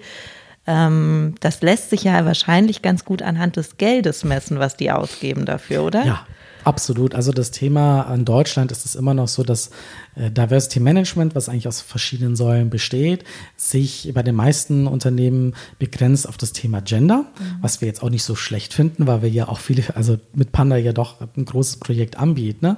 Ähm, äh, und aber leider ähm, alle, alle anderen Säulen so ein bisschen hinterherhinken. Und da wird auch je nach Unternehmen natürlich weniger Geld dafür ausgegeben. Frauen ist tatsächlich noch das Thema Nummer eins in den Unternehmen, wo sie meinen, da können sie am meisten äh, dran schrauben. Mhm. Das Problem ist nur, dass ähm, du das tatsächlich ganzheitlich eigentlich das Thema sehen müsst, um wirklich Diversity wirklich zu leben und nicht einfach nur jemanden einzustellen, einfach nur wegen Gender, weil es geht eigentlich darum, wirklich alle Mitarbeiter wertzuschätzen. Und da muss es egal sein, was, was die Leute für einen Hintergrund haben, wie alt sie sind, was sie für ein Gender haben, was für eine Orientierung sie haben, sondern es sollen ja tatsächlich eigentlich die besten Personen ähm, genommen werden für das Unternehmen und es sollen eigentlich alle Leute sich im Unternehmen wohlfühlen. Auch der weiße heterosexuelle Mann gehört für mich dazu, ähm, den man da ab und zu außen vor lässt, was ich finde persönlich sehr schädlich ist, wenn man einfach nur sagt, wir machen jetzt nur die Frauen und nur die Schwulen. Ähm, und genau, was war jetzt? Glaubst du wirklich, dass der, äh, ich, ich ähm, ich weiß nicht mehr, was die Frage war. Ich habe eine neue. Ähm, ich, glaubst du wirklich, dass der weiße heterosexuelle Mann inzwischen manchmal in Vergessenheit gerät in den ganzen Bestrebungen? Ähm, was heißt vergessen ähm, wird? Ich glaube, dass es unser Thema ähm, besser funktionieren würde in Unternehmen, wenn tatsächlich alle an einem Strang ziehen. Und es wird halt mittlerweile, ähm, führt es dazu, dass, dass sich die Unternehmen halt sehr stark einfach mit diesen einzelnen Themen nur beschäftigen, aber nicht alle Mitarbeiter mitnehmen, dass einfach einige Mitarbeiter sich so ein bisschen abgehängt fühlen und die einfach sagen, was ist denn jetzt mit mir? Also ich habe das, höre das auch immer mal wieder, wenn ich auf dem Podium bin danach, das ist ja schön, was ihr jetzt hier macht, auch für LGBT und ich verstehe das schon auch mit Diskriminierung und sonstiges, aber irgendwie habe ich jetzt das Gefühl, jetzt ich als, als weiter, weißer heterosexueller Mann, habe jetzt ausgeschissen. Ich komme jetzt gar nicht mehr weiter, jetzt quasi gehen alle anderen. Und das ist so etwas, wo ich sage, das ist Ach, ja de facto auch Quatsch. Ja, natürlich ist also, das Quatsch. Natürlich ist das Quatsch, aber es hat ja immer ein bisschen was mit den Wahrheiten der, der Leute zu tun, was, was die jetzt einfach glauben. Und da sage ich immer so, man muss die Leute halt besser mitnehmen und das besser äh, verständlich machen. Weil alleine zum Beispiel das Thema mit, mit Frauenquote, ja. Ähm, ich bin zum Beispiel absolut für eine Quote. Absolut. Ich bin Ich sowas von pro Quote. War früher nicht der Fall, mittlerweile bin ich's, weil da können wir auch noch drüber sprechen. Aber du musst das Thema halt gut platzieren, ähm, auch bei den Mitarbeitern. Wenn es einfach nur heißt, wir haben jetzt eine Frauenquote von 30 Prozent, ja, und deswegen danach stellen wir halt ein oder gibt's Bonis, dann sagen dann Heterosexuelle meistens, oh, jetzt werden wieder die, die Frauen bevorzugt. Wenn wir aber dann aber sagen, okay, wir machen jetzt eine Männerquote von 70 Prozent, und das ist ein ganz anderes Reframing. Und da sagen dann auch selber die Männer dann, oh, das ist aber unfair. Ja, aber dann verstehen sie es erst. Und ich finde es immer ganz wichtig, dass wir, wie gehen wir mit den Worten um, wie nehmen wir die Leute da mit. Das ist ja wichtig, dass alle einfach alle Leute verstehen, hey, wir, wir wollen, dass hier alle Leute wertgeschätzt werden, dass wirklich alle die gleichen Chancen haben. Aber das bedeutet aber auch im Umkehrschluss, dass wir halt einige Leuten jetzt auch mal ein bisschen mehr Raum geben müssen und so, als jetzt andere, dass es auch wirklich fair ist. Aber wenn man das falsch kommuniziert, dann kommt es teilweise einfach negativ an. Und dann ist das große Problem, dass es ja jetzt leider noch so ist, dass hauptsächlich Männer noch sehr weit oben sind und Entscheidungen treffen für Diversity-Budgets etc. Und wenn die dann das Gefühl haben, hey, irgendwie, ich, ich werde jetzt vielleicht gehasst sogar, auch idiotisch, äh, und jetzt äh, irgendwie Da sägt rennen mich die Frauen, genau, und jeder Mhm. sägt an meinem Stuhl, dann, dann nehmen die Abschied davon und dann sagen, ne, ich will mit dem Thema nichts mehr zu tun haben. Und das ist das Schlechteste, was uns passieren kann. Es ist eben schon wichtig, dass einfach die Männer sich auch dahinter setzen und sagen, nein, ich finde es wichtig, dass wir hier mehr Frauen in Führung haben. Ja, was soll der Mist? Oder dass, wenn ein sexistischer Witz fällt, dann soll nicht die Frau aufstehen, sondern dann soll bitte der heterosexuellerweise Mann aufstehen und sagen, hey, was soll denn der Mist? Was sagst du da? Das machen wir bei, bei uns nicht. Und da sage ich so, ist es halt, ja, wichtig, dass wir nicht nur an unseren eigenen Themen arbeiten, sondern wirklich alle mit auf diese Reise nehmen, wie es so schön heißt. Ihr habt ja gerade, ähm, jetzt glaube ich vor ein, zwei Monaten, habt ihr ein Netzwerk äh, gelauncht, Prouder, für LGBT-Menschen. Ähm, und da habe ich mich nämlich auch gefragt, ähm, ich beschäftige mich natürlich viel mit Frauennetzwerken so hier bei Edition F und habe aber inzwischen auch schon oft die Meinung gehört, ähm, auch teilweise durch Zahlen belegt, so dass diese Netzwerke, wo man so ein bisschen untereinander klüngelt, sage ich jetzt mal boshaft, dass die eigentlich am Ende überhaupt keine positiven Auswirkungen auf die Karriere haben, weil am Ende braucht man halt genau diese weißen heterosexuellen Männer von mir aus, ähm, die irgendwie mit an einem Strang ziehen mit einem. Ähm, ihr habt trotzdem ein Netzwerk gemacht, nur für LGBT-Menschen. Erzähl mal, warum? Also zum einen ist es nicht nur LGBT, sondern auch immer für Straight Allies. Also Straight Allies sind Heterosexuelle, ähm, die aber für Vielfalt eintreten. Das bedeutet auch bei Prouder oder auch bei allen unseren anderen Netzwerken, ob das jetzt Alice, Ram, Panda etc. ist, ähm, solange du quasi in Ally bist, bist du immer herzlich willkommen. Das ist also, das wollen wir auch gar nicht. Auch bei der Sticks and Stones haben wir mal tatsächlich mal eine Nachfrage gemacht ähm, danach, okay, was bist du denn? Also anonymisiert. Und da war das dann so, dass ähm, ich glaube 24 Prozent angegeben haben, dass sie tatsächlich heterosexuell sind. Die haben einfach bloß gesagt, ich finde äh, die Sticks and Stones als Messe wahnsinnig cool. Die ist nicht so langweilig wie die anderen. Da sind äh, tolle Unternehmen wie Netflix und Google dabei, die sonst nirgendwo sind. Und äh, da geht's ja um Jobs. Und wenn Unternehmen ähm, offen sind bei diesem Thema, werden sie ja wahrscheinlich auch offen sein für Frauen, was tatsächlich stimmt. Jetzt das zum einen, also wir haben halt auch he- Heterosexuellen drinnen. Nichtsdestotrotz bin ich aber absolut der Meinung, dass du dich quasi schon auch untereinander stark vernetzen sollst, aber nicht nur ein Netzwerk haben, sondern sehr, sehr viele Netzwerke haben. Deswegen Prouder, ja, ist quasi, das ist ja auch wirklich die, das gibt's jetzt seit zwei Monaten, ist das weltweit erste LGBT-Business- und Karrierenetzwerk. Und ähm, da ist es so, das ist jetzt was komplett Neues. Ähm, da sagen wir aber auch, das soll nicht das Einzige sein. Man soll immer in verschiedenen Netzwerken sein, egal was es gibt, im Unternehmen, außerhalb des Unternehmens, schauen, dass man sich einfach viel vernetzt, weil einfach nach wie vor das so ist, dass ein Drittel aller Jobs werden über Kontakte vergeben und nicht, weil du besonders gut bist. Deswegen sage ich, ist wirklich ich finde es einfach wichtig, in vielen Netzwerken drin zu sein. Und ob das dann nur ein reines Frauennetzwerk ist oder nur ein reines LGBT ist oder nur ein Fußballclub-Netzwerk ist, das ist einfach erstmal egal. Es geht einfach darum, starke Netzwerke zu haben, die sich auch gegenseitig unterstützen.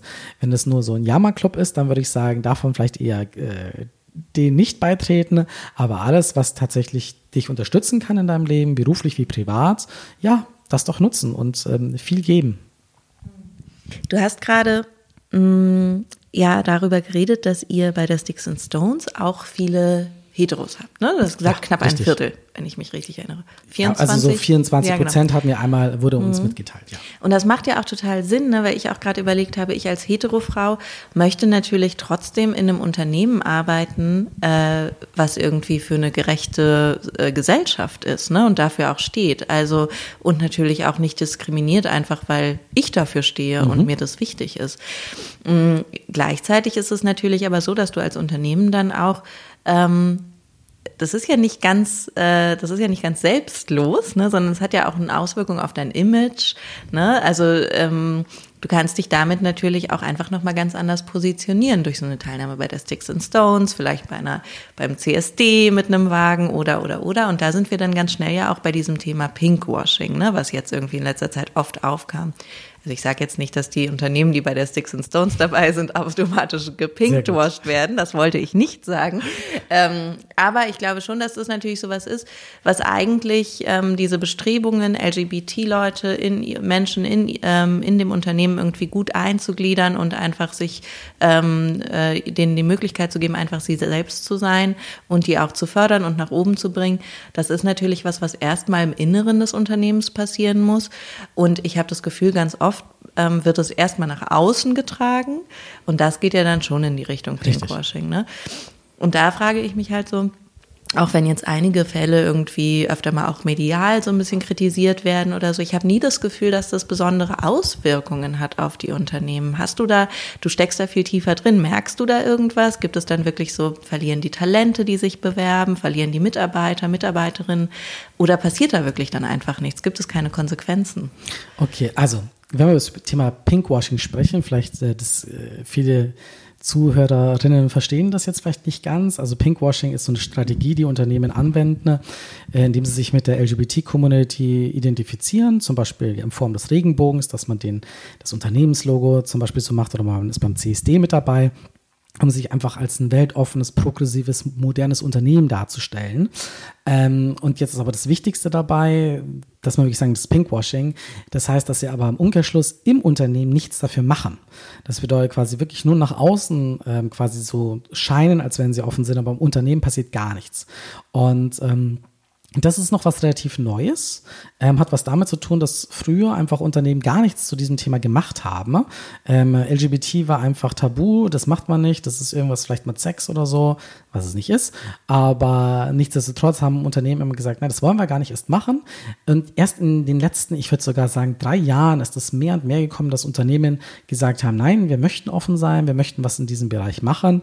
Und für viele Unternehmen war das dann immer so, ach komm, äh, beim CSD sind viele andere Unternehmen auch mit dabei, das scheint auch ganz nett zu sein, da macht man doch mal mit oftmals auch ähm, von eigenen LGBT-Mitarbeitern initiiert, ähm, was tatsächlich leider auch dazu führen kann, dass das negativ außen gesehen wird, weil das Unternehmen zum Beispiel gar nicht bekannt dafür ist, überhaupt irgendwas für LGBT zu machen. Auf einmal, zack, stehen sie beim CSD äh, mit einem fetten Truck da und man fragt sich so, was macht denn bitte dieses Unternehmen für LGBT? Und da ist es dann so, ähm, es gibt Unternehmen, die meinen das nicht ernst. Die, die wollen einfach nur was Gutes. Ähm, ja, da hätte ich gesagt, bitte kommt zu uns. Wir machen Consulting, wir beraten die Unternehmen dabei, dass sowas eben nicht passiert, sondern man muss tatsächlich auch innerhalb des Unternehmens was für LGBT machen. Für viele Unternehmen ist halt einfach auch der Markt interessant. Das Problem, wie gesagt, ist, dass halt dann Unternehmen tatsächlich nur versuchen, diesen Markt abzugreifen, aber nichts zu machen für LGBT. Davon gibt es aber bisher noch relativ wenig Unternehmen, die tatsächlich ähm, äh, genauso vorgehen. Viele Unternehmen machen tatsächlich auch was für LGBT, die beim CSD dabei sind. Aber um jetzt auch mal äh, ein Unternehmen zu nennen, was hier einfach bisher kein, keine gute Figur gemacht hat, war jetzt dieses Jahr bei Berliner CSD äh, die Firma Katjes. Die hat hier auch einen Wagen gehabt ähm, und hat aber gleichzeitig ein neues Produkt auf den Markt gebracht, was sie auch sehr stark beworben haben hier in Berlin, unter anderem ähm, an der größten Plakatwand, die es hier gibt, wo sich ein lesbisches Pärchen ähm, geküsst hat und damit halt auch das Produkt bekannt geworden ist. Und auch beim CSD ähm, haben sie auch selber gesagt, es ist ein Markentruck und auch da ging es halt auch wieder um dieses Produkt. Und äh, wir haben dann selber bei Katjes nachgefragt, weil wir vorher noch nie was von denen gehört haben. So, was macht ihr denn eigentlich für LGBT-Unternehmen? Und da haben wir dann auch aus der, von der Pressestelle erfahren, äh, die haben, haben uns dann geschrieben, dass sie halt da jetzt nichts Besonderes machen, sondern alle Mitarbeiter werden hier quasi gleich behandelt. Das ist leider eine Antwort, die lassen wir nicht gelten, weil das heißt im Prinzip, man macht nichts für LGBT. Und das ist dann wirklich für uns Pinkwashing, dass man sich einfach hinstellt, man merkt, das ist ein großer Markt, lasst uns da mal was machen. Das finde ich nicht gut. Warum es bisher kein Backlash gibt, richtig aus der Community heraus, ist, dass selber die Community oder LGBT gar nicht so genau wissen, welche Unternehmen machen Pinkwashing, welche Unternehmen sind, machen eigentlich sehr viel. Es gibt auch viele Unternehmen, die zurzeit angefeindet werden ähm, von LGBTs, ähm, die eigentlich sehr wohl sehr, sehr viel für LGBT machen. Ein Unternehmen zu nennen zum Beispiel ist Axel Springer. Ist ein Unternehmen, was ich, äh, was auch die Bild-Zeitung produ äh, produziert.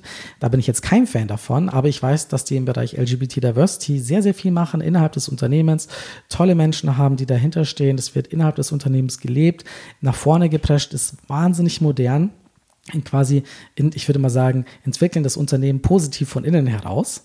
Ähm, und äh, die werden dann teilweise, heißt es dann wiederum, warum, warum sind die dann hier beim CSD dabei? Da muss ich mich, ja, das ist also sehr, sehr schwierig herauszufinden. Deswegen haben wir zum Beispiel auch dieses Pride 500 Arbeitgebersiegel entwickelt, wo wir einfach Unternehmen mittlerweile eben halt ähm, auszeichnen. Die durchlaufen bei uns ein Audit und nur wenn sie 50 Prozent bestehen, bekommen sie das auch. Also sie können sich da nicht einkaufen. Es gibt andere Siegel, da kann man, die kauft man einfach nur und kann man sich irgendwo hinbappen. Bei uns muss man sie tatsächlich bestehen. Erst dann bekommst du so ein Arbeitgebersiegel und dann kannst du zumindest nach außen hin zeigen, hallo, nicht nur wir behaupten von uns, wir sind LGBT-friendly, sondern auch von außen hin wurden wir hier von Experten wirklich begutachtet und da heißt es, nein, wir sind tatsächlich ein offenes Unternehmen und machen intern was für LGBT. Du hast es gerade schon mit einem Beispiel angesprochen. Ähm, ich finde mich manchmal bei Edition F in der Situation, wo ich mit, ähm, mit Unternehmen spreche, von denen ich dann wirklich überzeugt bin, dass die ein toller Arbeitgeber für Frauen sind hier in Deutschland, weil die wirklich tolle Initiativen an den Start bringen. Man merkt so, okay, die, die haben sich eine Quote gesetzt oder, oder, oder. Und gleichzeitig weiß man über Unternehmen XY aber, okay, die sind, die haben ausbeuterische Strukturen im Ausland, äh, da leiden dann vor allem vielleicht Frauen drunter. Ähm, ich glaube, das kann man gut übersetzen, den Gedanken auch in LGBT. Ne? Also ich glaube, es gibt sicherlich äh, Arbeitgeber hier, die ähm, nach innen hin ähm, Tolles machen für die Community und nach außen aber zum Beispiel dann ein Printerzeugnis bringen, was irgendwie hetzerisch und sexistisch ist in vielerlei Hinsicht. Wie vereinbarst du diesen Zwiespalt mit dir? Mhm. Ähm, das Gute Frage. Wir werden da auch selber damit konfrontiert. Es gab auch vor ähm, einem Jahr eine Demonstration gegen unsere Sticks and Stones von der LGBT-Community aus organisiert, also von einem bestimmten Teil davon, mhm. ähm, weil sie das nicht okay fanden, dass auf unserer Messe ähm, Unternehmen dabei waren wie Coca-Cola, McKinsey, ThyssenKrupp und ging noch und Google. Das fanden sie nicht gut. Ach ja, und die Bundeswehr, mhm. die war dabei. Und das hat ganz, ganz vielen Leuten nicht geschmeckt und hat gesagt, hey, die sollen eigentlich bei dieser Messe nicht mit dabei sein. Und da muss ich ganz klar dazu sagen, ähm, was wo ich unsere Aufgabe ähm, sehe, ist wirklich herauszufinden, welche Unternehmen da draußen machen was für LGBT. Wer macht wirklich, wer hat Strukturen dafür, wo man als LGBT so sein kann, wie man ist. Und darauf konzentrieren wir uns, da sind wir auch die Exper äh, Experten darin. Ansonsten ne, überlassen wir das den Leuten selber, bei welchem Unternehmen sie arbeiten sollen und schreiben mir nicht vor, hör mal zu, das ist jetzt ein gutes Unternehmen und das ist jetzt ein schlechtes Unternehmen, weil auch ich würde bei gewissen Unternehmen nicht arbeiten, weil ich halt nicht dahinter stehe, weil ich andere Werte habe, aber wir wollen das niemals den Leuten vorschreiben, dass sie bei denen, die, die einzige, das einzige, was wir vielleicht vorschreiben würden, ist, arbeite nicht beim Arbeitgeber, der homophob ist oder wirklich sexistisch ist. Aber ansonsten ne, sagen wir, das sind Unternehmen, die sind LGBT-friendly, die machen was dafür und deswegen dürfen die auch bei uns dabei sein, ansonsten nicht. Und wie ist es dann mit so zum Beispiel mit der Bundeswehr, wo man ja auch einfach sehr öffentlich von vielen Diskriminierungsfällen immer mal wieder über die Jahre jetzt gehört hat? Mhm. Ähm, wie verargumentiert ihr das? Also bei der Bundeswehr ist ein Thema zum Beispiel, dass die wirklich auch unter ähm, von der Leyen tatsächlich doch vieles gemacht haben für LGBT und äh, sich sehr stark geöffnet haben dafür, dass sie ein Netzwerk haben, dass, äh, dass es dafür Weiterbildung gibt. Ähm, es, äh, hier, es gibt auch mittlerweile gerade eine Dokumentation von einer, jetzt nicht, dass ich das jetzt falsch sage, ähm, ich muss noch mal nachschauen, aber sie ist transsexuell und ähm, sie hat ein Also sie führte eine sehr, sehr große Truppe an und das ist quasi auch einmalig bei der Bundeswehr und das wurde jetzt auch dokumentiert, was ich super finde, dass auch tatsächlich auch so eine Person und man hat da diesen Werdegang schön gesehen, wie denn das da drin ist, vom Anfang von Anfeindungen natürlich, dass man das eben nicht so toll fand, bis hin dann wirklich auch zur absoluten Akzeptanz dazu. Und das ist halt, dass man nicht sagt, dass jetzt ähm, wie, wie auch bei vielen, vielen Unternehmen, dass alle Unternehmen äh, durch und durch offen sind und alle haben sich lieb und sonstiges. Das wird wahrscheinlich noch länger dauern, aber dass zumindest die Strukturen geschaffen werden davon, dass man einfach so sein kann, wie man ist, dass es Ansprechpersonen gibt, wenn es Probleme gibt, dass das auch Konsequenzen äh, gibt, das ist wichtig. Das ist auch wichtig für mich. Ich muss nicht jeden Tag gefeiert werden, dass ich jetzt LGBT bin. Es muss nicht jeden Tag ein Regenbogen äh, Regenbogenmeer ausgebreitet werden, das brauche ich nicht, aber ich muss einfach sicher sein, dass wenn ich in so einem Unternehmen bin, dass ich da persönlich erstmal sicher bin, dass ich nach vorne komme, egal ob ich jetzt homo, hetero bin oder Mann oder Frau bin. Ähm, und dass, wenn es halt Probleme gibt, dass ich die halt klar und deutlich ansprechen kann und dass es Konsequenzen gibt. Und das finde ich gut. Wie das jetzt wird ähm, mit der neuen Anführerin der Bundeswehr, äh, AKK, weiß ich nicht, weil leider mit äh, so einer Führungskraft, die ganz oben ist, kann sich auch einiges wieder im Unternehmen oder in der Organisation positiv wie negativ verändern. Mhm. Sprecht ihr mit ähm, Mitarbeiterinnen und Mitarbeitern? Also macht ihr auch oder also ich kenne das zum Beispiel von uns, ähm, dass Frauen sehr oft mit Edition F-Mitarbeiterinnen sprechen wollen und dann auch irgendwie so eine Art mh, hm, Vertrauensverhältnis zu uns äh, haben, obwohl man sich nicht kennt. Einfach dadurch, dass uns so ein bisschen, glaube ich, dieser ähm, mit Edition F auch so ein Ruf voraus, vorauseilt. Und ich denke, das ist bei euch wahrscheinlich, bei dir wahrscheinlich so ähnlich, oder? Dass Leute auch auf dich zukommen und so ein bisschen die persönlichen Geschichten mit dir teilen wollen? Ja, also das passiert durchaus, ähm, dass Leute zu uns hinkommen und erzählen, ähm, wo es gut läuft, wo es auch nicht gut läuft. Also es ist auch schon äh, tatsächlich natürlich auch vorgekommen, dass Unternehmen nicht Unternehmen, dass Mitarbeiter zu uns gekommen sind von Unternehmen, die auch bei uns ausgestellt haben, zum Beispiel, die Partner bei uns waren und gesagt haben, hey, mir ist hier was richtig äh, Schlechtes passiert ähm, oder ich habe einen Job deswegen verloren, weil ich meinen weil ich LGBT bin. Und da ist es dann so, dass wir dann tatsächlich auch den Dialog suchen mit dem Unternehmen, um ganz klar herauszufinden, wie ist denn das da ganz genau. Und das ist halt das Problem, vor allem in großen Unternehmen, ja, die ähm, wahnsinnig viele Mitarbeiter haben. Du hast natürlich immer wieder irgendwelche Teams mit dabei die das Ganze eben noch nicht so leben und wo es dann auch Diskriminierungen gibt, ähm, leider auch gegenüber LGBT und da ist es dann so, dass die dann schon zu uns hinkommen. Was mich freut ist, dass sich das in den letzten Jahren aber doch sehr geändert hat im Sinne von, es gibt viel mehr positive Geschichten zu erzählen und das freut mich äh, doch sehr. Ähm, es ist auch so, man wird ja auch stärker, man ist mehr sichtbarer. Es gibt immer mehr LGBT-Netzwerke, die sich treffen. Ähm, es gibt immer mehr ähm, die CSD werden immer größer und man hat auch so das Gefühl, wahrscheinlich als LGBT nicht mehr ganz so alleine zu sein.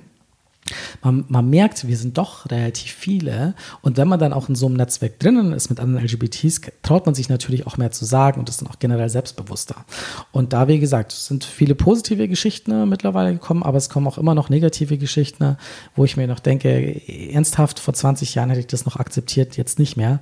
Ähm, wir können leider nicht jedem helfen, aber zumindest zuhören können wir. Und so, ähm, so positive Geschichten, das trägt dich wahrscheinlich auch ein bisschen so, ne? Durch den, durch den Stress als Unternehmer. Ist das auch so Antrieb für dich? Ja, also besonders freut es einem natürlich, wenn irgendwelche Leute ähm, tatsächlich sagen, dass sie über uns Jobs bekommen haben.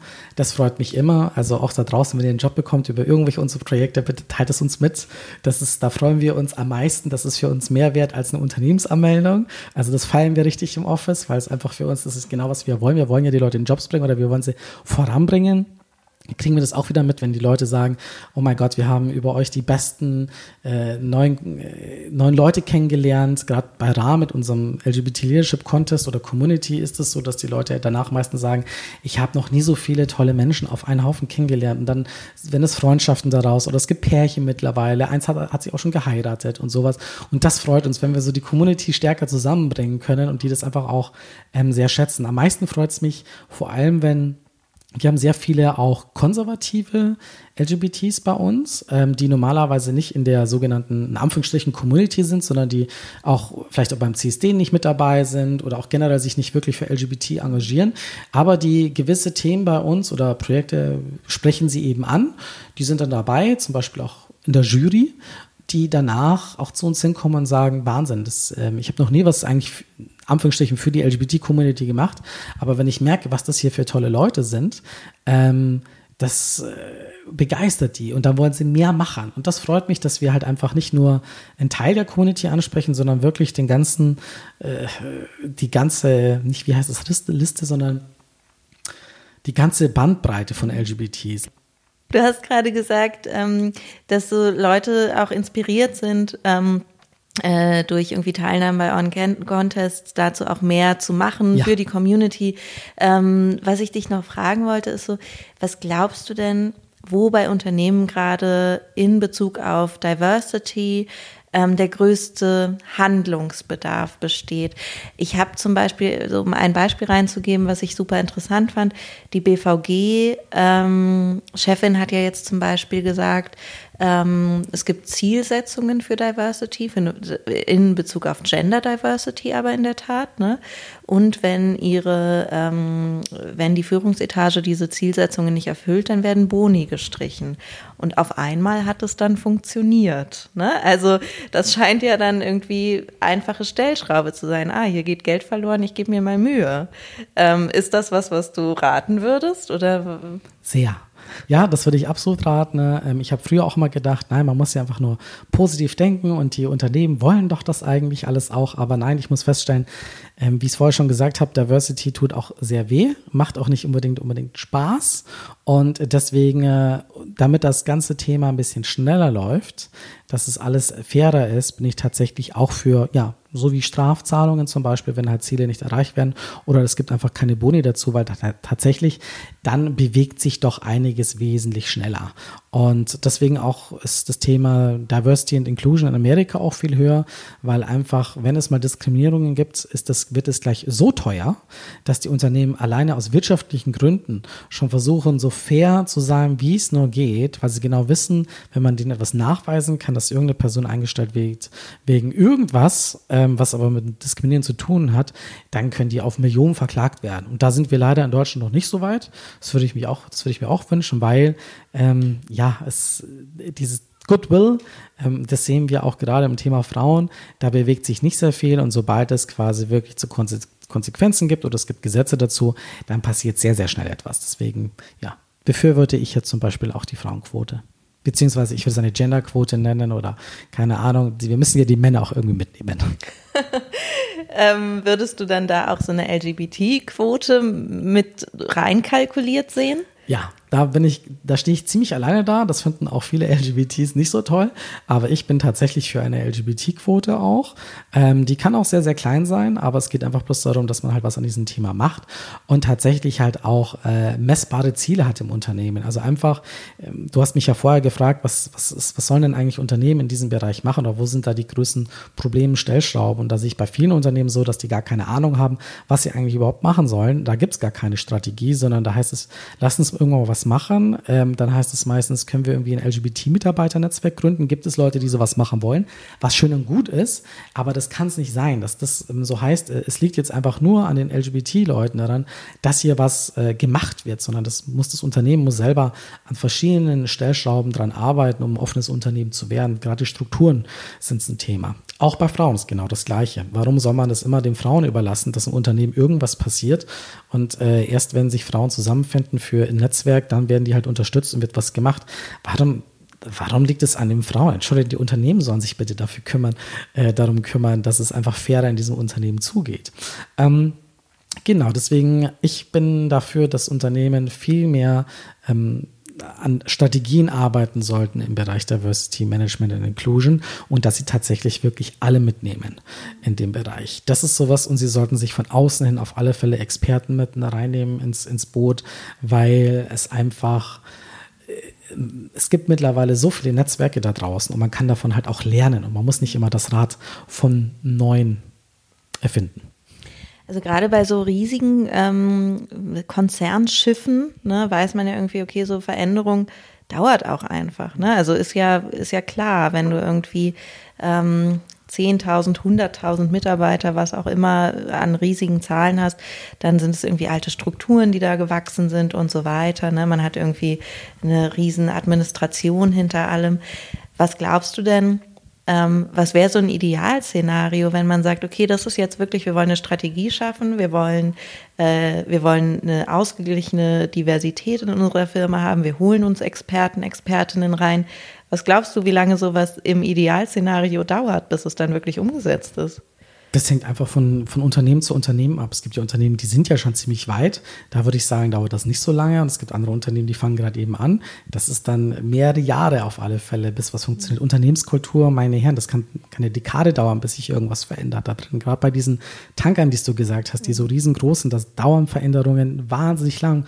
Das ist ja der Vorteil gerade bei kleinen Unternehmen, Startups etc., die könnten viel, viel, viel, viel schneller ein richtig tolles, offenes, diverses Unternehmen sein, aber leider verschlafen es die auch meistens, obwohl sie alleine im Bereich LGBT, das dauert eine Woche Arbeit und du bist ein LGBT-freundliches Unternehmen, wenn du das wirklich anpackst. Aber auch nur, wenn du da ja Experten mit ins Boot nimmst, um da was zu machen. Ähm, ja, deswegen, ich würde sagen, es dauert sehr, sehr lange bei großen Unternehmen, außer sie machen einfach schon viel in diesem Bereich.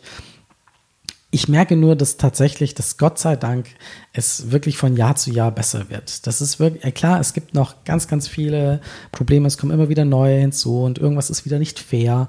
Ähm, auf alle Fälle, aber es bewegt sich in die richtige Richtung.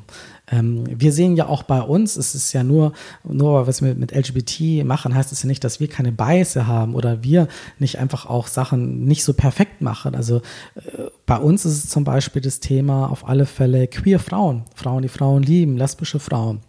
Ähm, das ist ein wichtiges Thema bei uns, weil wir, ähm, allen voran ich, ich bin ja jetzt selber ein weißer, äh, schwuler Mann, aber ich bin halt immer noch ein weißer Mann im Westen ne, und habe damit unglaublich viele Privilegien, die, obwohl ich das eigentlich weiß, ab und zu einfach vergesse. Und wir dann, wenn wir halt irgendwelche Projekte aufsetzen, dass ich mittlerweile mich davon entferne, tatsächlich, ähm, weil ich dadurch weiß, dass es dann besser wird, im Sinne, dass, dass zum Beispiel, dass es mehr Frauen gibt ähm, weil ich einfach weiß, ich habe eine bestimmte Brille auf und ich brauche auf alle Fälle jemanden, der anders drauf guckt. Das haben wir, wir haben mit Rahm zum Beispiel, habe ich jetzt meine, gibt es eine Projektleiterin, eine Projektassistenten, die beiden machen das jetzt. Ich bin dafür da als Bearingspartner und sage, was funktioniert hat, was nicht funktioniert hat, aber die werden tatsächlich losgeschickt und die sollen das machen, das Programm und etc. Und witzigerweise habe ich jetzt auch da gelernt, bloß weil du dann eine Frau bist, heißt es noch lange noch nicht, dass dann auch alles richtig gut läuft oder dass du dann viel für Frauen machst, weil auch da Biases sind. Und wenn du dich mit dem Thema nicht auskennst, dann ist es nämlich auch so, dass du als Frau zum Beispiel auch mehr Männer dann auf einmal die Bühne gibst. Da musste ich halt auch lernen, dass ich mein, mein Team auch mehr ähm, darüber beibringen muss, was sind Bias, auf was achten wir und dass wir tatsächlich halt auch Zahlen haben in diesen Bereichen und wir zum Beispiel jetzt entschieden haben für die nächste Sticks and Stones zum Beispiel, haben wir ein großes Vortragsprogramm, meistens mit 40, 50 Speakern. Wir haben gesagt, wir werden nur gucken, für die nächste Sticks and Stones nur Frauen zu finden. Gesagt, das ist unser, das ist unser Ziel, nur Frauen auf alle Fälle oder Leute mit, mit einer, die nicht weiß sind. Mhm. Ähm, äh, und nicht super jung sind, ähm, die wollen wir reinbringen. Die müssen natürlich ein tolles Thema haben. Das, also Inhalt ist natürlich immer Nummer eins, aber trotzdem, wir werden keine Männer ansprechen. Wir werden wirklich nur auf Frauen zugehen, um zu sagen, äh, wir möchten hier einfach mal ein anderes Programm haben. Und uns ist nämlich auch aufgefallen, als wir so im Team gesprochen haben, dass wenn es zum Beispiel nur Frauen geben würde auf der Bühne, würde deswegen jetzt ein Mann weniger zur Messe kommen. Und wir haben festgestellt, nein, bei uns tatsächlich, wie ist denn der Inhalt? Mhm. Aber würde eine Frau weniger kommen, wenn da nur Männer auf der Bühne sind? Ja, würden sie. Mhm. Und deswegen drehen wir das jetzt um. Wir sind mal sehr gespannt, wie das ankommt. Das ist auch für uns mal als neues Experiment. Aber so versuchen wir auch wirklich jedes Jahr, ähm, wie können wir das schaffen, noch diverser, vor allem damit aber auch größer zu werden. Genau. Das heißt also, nächstes Sticks and Stones, 100% äh, weibliches Line-Up. Ja, oder zumindest keine weißen Männer. Okay, gut. Ich komme vorbei. Ähm, ich habe in unserer Gesprächsvorbereitung ein altes Interview gefunden, was du mit Nora, mit meiner äh, Chefin, geführt hast, ich glaube vor drei, vier Jahren. Ähm, und da hast du, äh, hat sie dich gefragt, ähm, wer wäre denn dein perfekter Arbeitgeber? Und du hast gesagt, den gibt's nicht. Ach nee, warte mal, das bin ich. Ähm, Ist das immer noch so? Würdest du das wieder so beantworten? Ja, für mich auf alle Fälle.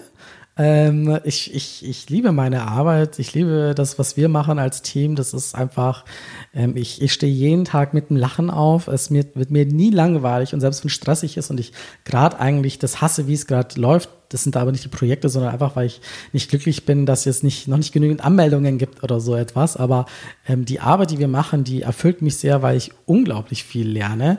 Und das ist egal, ob es was mit LGBT oder mit Frauen zu tun hat. Das sind ja unsere Hauptthemen, aber da lerne ich wirklich fast jeden Tag was Neues immer hinzu. Deswegen würde ich sagen, für mich bin ich der perfekte Arbeitgeber. Du hattest aber die Fragen, die du mir auch so vorab mal geschickt hast, was vielleicht drankommen werden, hast du mich ja auch gefragt, naja, sehen das auch mal deine Mitarbeiter so? Ja. Und äh, wenn ich ganz ehrlich bin, ich weiß es nicht ganz genau. Also es hat mich ja jetzt diesen Montag ein Mitarbeiter verlassen. Deswegen, also ganz perfekt kann ich ja da nicht sein. Aber ich glaube schon, dass tatsächlich äh, mein Team relativ glücklich ist mit dem, weil sie verbinden sich sehr stark mit unseren Themen, die wir hier machen. Sie haben hier freie Entfaltungsmöglichkeiten. Wir sind alle ziemlich auf einer Ebene. Die können machen, tun, was sie wollen. Die merken, dass natürlich sie gefordert werden. Ich kann mir nur vorstellen, dass äh, natürlich kann es niemals auch für die perfekt sein, weil ich mir ja dieses Umfeld kreiert habe. Ich bin ja der Chef etc. Das ist nochmal, ich habe da ein bisschen mehr, äh, noch mehr Gestaltungsmöglichkeiten dazu. Aber wenn man, wenn man das liebt, so wie wir arbeiten bei uns, dann glaube ich, ähm, kann man vielleicht schon sagen, dass das so ein kleiner Traumarbeitgeber ist. Glaubst du denn, wenn du sagst, äh, weil wir jetzt vorhin schon so oft über deine Biases gesprochen haben, glaubst du, du hast den perfekten Arbeitgeber für weiße, äh, schwule Männer kreiert, die so sind wie du? Also glaubst du, ähm, glaubst du, wenn ihr nicht so ein diverses Team wärt, dann würden alle das perfekt finden bei euch? Das könnte vielleicht sein, das weiß ich gar nicht. Also natürlich ist es für die auch immer mal eine kleine Herausforderung untereinander, aber nachdem wir uns ja alle, äh, wie gesagt, auch für uns wichtig ist, dass man Sympathie hat. Also ich sage auch bei mir im Office ist es so, du musst gut drauf sein. Das ist bei mir, das ist unser Credo im Office. Ähm, wenn du eine schlechte Laune hast, so bleib zu Hause, dann hab Homeoffice, bring das hier nicht mit, das wollen wir nicht. Klar, wenn es dir mal richtig dreckig geht oder sonstiges, das kann ja auch möglich sein, aber einfach nur eine schlechte Laune zu haben, weil jetzt einfach draußen kalt ist, vergiss es. Wir wollen hier Spaß haben zusammen. Und das Gleiche ist auch mit den, mit, mit den Leuten. Alle müssen sich miteinander verstehen und wenn es einen Streit gibt, dann wird darüber gesprochen und das muss tatsächlich geklärt werden. Wenn tatsächlich ähm, es äh, ein Problem gibt für längere Zeit, muss leider eine Person das Unternehmen verlassen. Das geht einfach nicht. Ähm, aber ich merke, obwohl wir diverse sind und äh, unterschiedliche Geschlechterorientierungen, Alter haben, ähm, alle stehen hinter diesem Projekt. Ne, ähm, und sie sind ja noch da. Deswegen glaube ich, kann es gar nicht so schlecht sein. Und es kann nicht die Bezahlung sein. Also das muss tatsächlich ein bisschen mehr ähm, das Thema sein, was wir, was wir hier arbeiten. Das, ja, das schafft ja auch so eine Sinnhaftigkeit, schafft ja auch ähm, eine Situation, in der man dann über andere Dinge hinwegblickt. Ne? Das merke ich bei mir selbst auch, ähm, weil man einfach natürlich über so Inhalte und so sich sehr viel mehr erfüllt fühlt als nur über ein volles Bankkonto. Ne? Das hoffe ich. Aber ich hoffe auch an Zukunft, also wir arbeiten sehr, sehr schwer daran, dass wir auch viele Unternehmen dazu be begeistern, bei uns mitzumachen und dass, dass wir ähm, ihnen helfen können, tatsächlich offener zu sein, speziell für LGBT und für Frauen.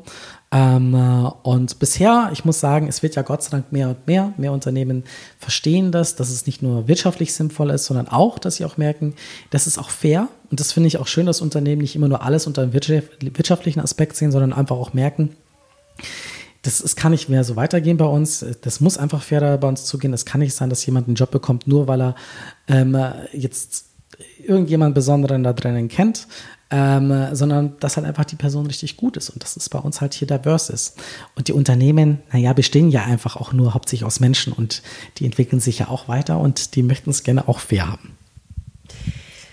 Wir haben schon ganz schön lange geredet, deswegen einmal meine letzte Frage an dich. Äh, der Podcast heißt Alles anders. Was müssen wir anders machen? Also was Edition F anders machen soll? Auch interessant. ähm, du darfst in zwei Teilen beantworten. Was muss okay. Edition F anders machen, aber auch was müssen wir als Gesellschaft anders machen? Okay. Ähm, fangen wir mal mit Edition F an. Das ist einfacher. Ähm, bei Edition F würde ich mir das vielleicht noch ein bisschen mehr wünschen, dass tatsächlich mehr auch über Frauen, die Frauen lieben, geschrieben wird. Also ihr habt auf alle Fälle schon Themen drin, das habe ich gesehen, das finde ich toll. Aber vielleicht noch ein bisschen mehr, vor allem Vorbilder. Ähm, das finde ich ein wichtiges Thema. Es gibt tatsächlich einfach noch viel zu wenig lesbische Vorbilder da draußen. Also da ist auch für uns ein wichtiges Thema, dass wir einfach mehr queere, lesbische Frauen, Frauen, die Frauen lieben, Warum sage ich übrigens ganz kurz ähm, immer diese drei Begrifflichkeiten, weil tatsächlich das nicht so einfach ist, ähm, da ein einfaches Wort zu benutzen, weil es gibt einfach Frauen, die sagen, ich bin nicht lesbisch, aber ich liebe Frauen. Das ist als schwuler Mann zum Beispiel eher seltener. Also Männer, vor allem die etwas älter sind, die sehen sich einfach als schwulen Mann an oder sie sind halt dann queer. Das gibt's mit, gerade die junge Generation wird anders. Das ist sehr interessant. Ähm, aber das würde ich mir einfach wünschen, dass Edition F da ein bisschen mehr darüber berichtet, weil ihr einfach ein Mainstream-Portal ähm, geworden seid, speziell einfach für Frauen im Beruf, was ich super finde. Und da können natürlich auch die ganzen Queer-Frauen, Trans-Frauen, Schau, auch wieder etwas, was ich komplett vergessen habe. Ich weiß nicht, ob ich überhaupt, äh, doch einmal habe ich darüber Wir gesprochen. Ganz ja. schnell, aber genau das, das merkt man auch, man vergisst mhm. das ja schnell. Das darf auch nicht sein. Das hat auch wieder was mit Privilegien zu tun, dass man sowas dann vergisst, was Blödes. Ja. Das ist, ähm, ich möchte das einmal kurz, möchte einmal kurz was dazu sagen, äh, bevor du weitersprichst. Das ist ähm, auf jeden Fall was, worüber wir uns intern schon viele Gedanken machen, ne? weil wir natürlich auch merken, ähm, wir sind ein recht kleines Team hier mhm. und wir könnten auf jeden Fall noch diverser aufgestellt sein. Ähm, in der Redaktion können wir das überhaupt nicht abbilden, ne? weil wir einfach gar nicht genug Ressourcen haben sozusagen. Deswegen ist für Edition F ja auch äh, neben unserer Redaktion, die versucht irgendwie alles so ein bisschen auf dem Schirm zu behalten, ist unsere Community wahnsinnig wichtig für unser Magazin, ne? weil wir haben ja einen sehr, sehr großen Anteil an ähm, von der Community geschriebenen Artikeln, weil wir zum einen auch ganz fest daran glauben, dass diese authentischen Geschichten im Leben passieren und dass die auch am besten erzählt werden von den Menschen, die sie erlebt haben. Ne? Deswegen vielleicht in dem Sinne auch nochmal der Aufruf an die Community und an die lesbischen Frauen in der Community und so weiter, dass wir diese Geschichten auch sehr gerne hören wollen und dass wir auch sehr gerne darauf aufmerksam gemacht werden. Und darauf gleich angeknüpft, äh, wir werden auch auf Prouder, auf unserer neuen Plattform, werden wir halt auch bald ein Magazin haben. Und da ist es auch für uns wichtig, dass die Community tatsächlich ihre eigenen Geschichten bringt. Und da ist auch für uns wichtig, tatsächlich ganz viele Leute da draußen zu finden, die einfach Lust haben zu schreiben und die dann einfach dieses Magazin einfach füllen mit ihren Geschichten, mit ihren Themen. Weil genau wie du es gesagt hast, äh, wir sind auch nur ein kleines Team. Wir können auch nicht über alles äh, schreiben. Und gerade Themen, die uns vielleicht gerade nicht beschäftigen, verdienen aber trotzdem absolute Sichtbarkeit. Vor allem hier alles, was mit dem Thema Frauen, Transfrauen zu tun hat, wahnsinnig wichtig. Oder auch mit Frauen POC, genauso. Da haben wir so gut wie nichts. Gerade in Deutschland ist das wirklich ähm, ein Thema, was noch fehlt. Ähm, ja, da würden wir uns auch freuen, wenn sich dann viele Leute bei Prouder melden. Sehr gut. Also ein gemeinsamer Aufruf an alle Zuhörerinnen ja, und Zuhörer. Erzählt uns eure Geschichten. Genau, wir können sie auch auf beiden Portalen veröffentlichen oder sowas. Wir wollen ja dem Thema mehr Sichtbarkeit geben. Gut, aber äh, du hast den, ähm, den, den, den äh, zweiten Teil der Frage sozusagen noch nicht beantwortet. Was müssen wir als Gesellschaft anders machen? Was glaubst du? Ähm, ich finde zum einen, dass wir, ich finde es wichtig, dass wir wieder so eine gewisse Lockerheit auch bekommen das fehlt mir ein bisschen. Ich, ich sehe, dass wir, ich meine, wir arbeiten an, an, an Themen, die auch sehr viel mit, mit Ungleichheit äh, zu tun hat.